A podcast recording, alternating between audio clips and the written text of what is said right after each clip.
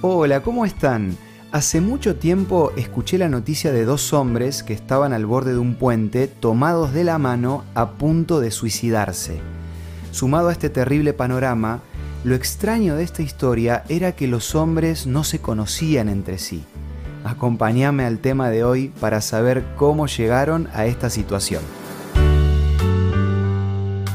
Esto es Una luz en el camino, una pausa para renovar las energías y fortalecer el espíritu con el licenciado Santiago Paván.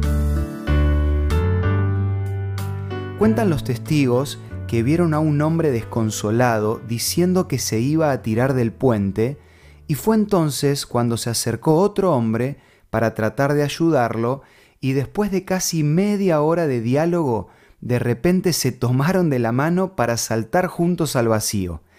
Gracias a la intervención del resto de las personas, esta historia no terminó en tragedia. Las únicas palabras que pudo decir el hombre que había intentado ayudar fueron las siguientes. Me di cuenta que mis problemas tampoco tenían solución. Esta noticia nos muestra cómo en la vida pueden existir situaciones muy difíciles, donde ni siquiera las palabras de otro pueden calmar la angustia, incluso como en la noticia, si dos personas analizan fríamente sus problemas y no encuentran una verdadera razón para vivir, pueden llegar al extremo de preferir la muerte antes que la vida.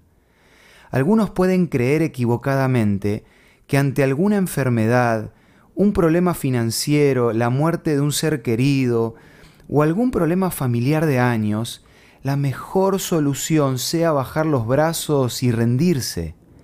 Pero todo lo contrario, son en esos momentos donde tenemos que ejercer la confianza en Dios, para que Él pueda poner una luz en nuestro camino. Un ejemplo de esto es el caso del personaje bíblico Job. En muy poco tiempo perdió todo lo que tenía, incluyendo a sus hijos y a su salud. Hasta su propia esposa y sus amigos le decían que era mejor la muerte antes que seguir sufriendo. Sin embargo, Job confió en Dios y el tiempo le terminó dando la razón porque Dios no lo abandonó. Si ves el horizonte oscuro y tenés ganas de decir basta, hoy Dios te dice todavía hay una solución. Si necesitas encontrar una salida pero no sabes por dónde empezar, me gustaría ofrecerte la revista Sentimientos que entregamos en nuestro programa y podés solicitarla de forma gratuita en nuestros puntos de contacto. Envíanos un WhatsApp al 11 62 26 12 29 o búscanos en Facebook como Una Luz en el Camino. Los temas de la revista Sentimientos te van a ayudar a ver los problemas con una mirada diferente y de esa manera poder vivir un día a la vez.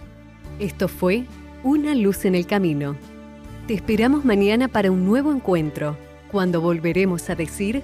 Permitamos que a lo largo de las horas de cada día Dios sea una luz en nuestro camino.